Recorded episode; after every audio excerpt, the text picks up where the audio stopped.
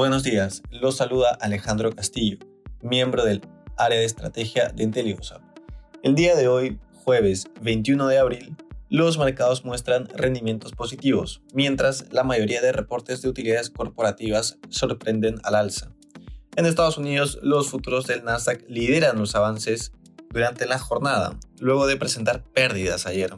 Estos movimientos se dan luego de que Tesla reportara un récord en los ingresos durante el primer trimestre del 2022, por lo que su acción subía más de 7% previo a la apertura del mercado.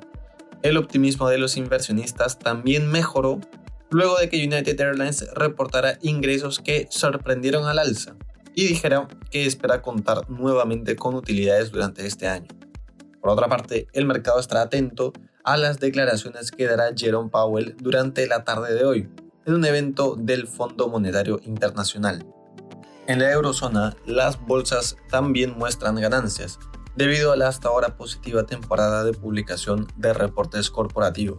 Por otra parte, las tasas de largo plazo de la eurozona se ubicaron cerca de un máximo de 7 años, luego de que un alto funcionario del Banco Central Europeo mencionara que podrían comenzar a subir tasas tan pronto como en julio. Por este motivo, los inversionistas también estarán especialmente atentos a las declaraciones de la presidenta de la institución, Christine Lagarde, durante la tarde de hoy. En Asia, el Hang Seng cerró con pérdidas.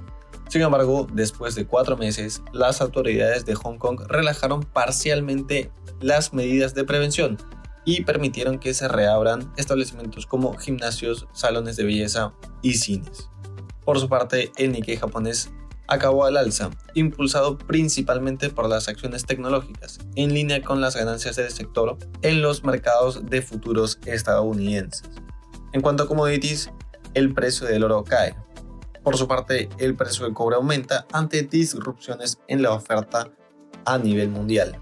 Y finalmente, el precio del petróleo también se incrementa.